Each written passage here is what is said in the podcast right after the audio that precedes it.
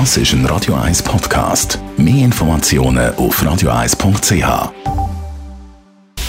Radio 1 Anti-Aging Lifestyle Academy. Präsentiert von Preta Botte, Ihre Experte für Beauty und Anti-Aging Medizin in Horge, Talwil und Zürich-Rennweg.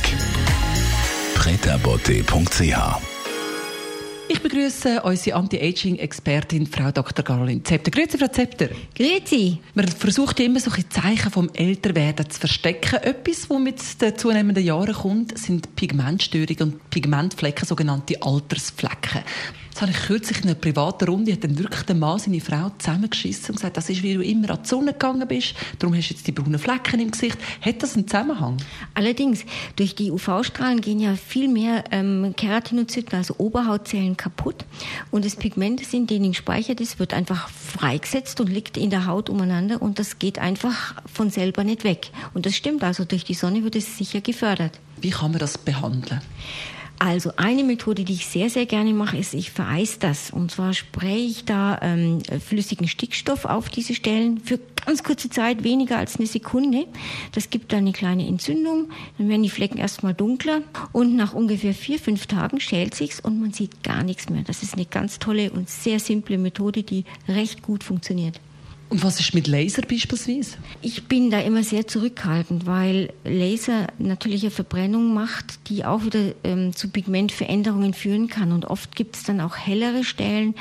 Ist nicht meine Lieblingsvariante. Ich bevorzuge eben neben dem Vereisen auch Peeling ähm, oder Cremes, die spezielle Wirkstoffe enthalten, die ähm, diese Pigmentablagerungen einfach zum Verschwinden bringen.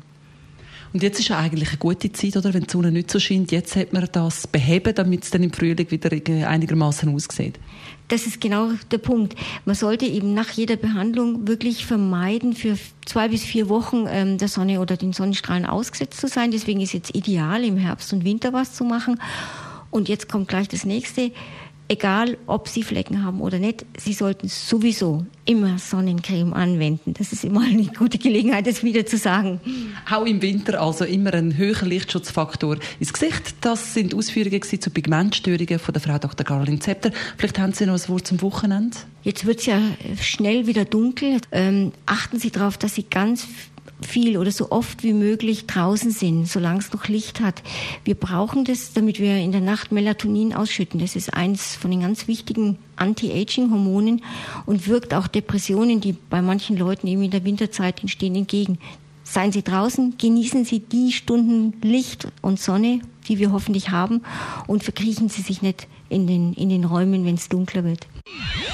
Radio Eyes Anti-Aging Lifestyle Academy.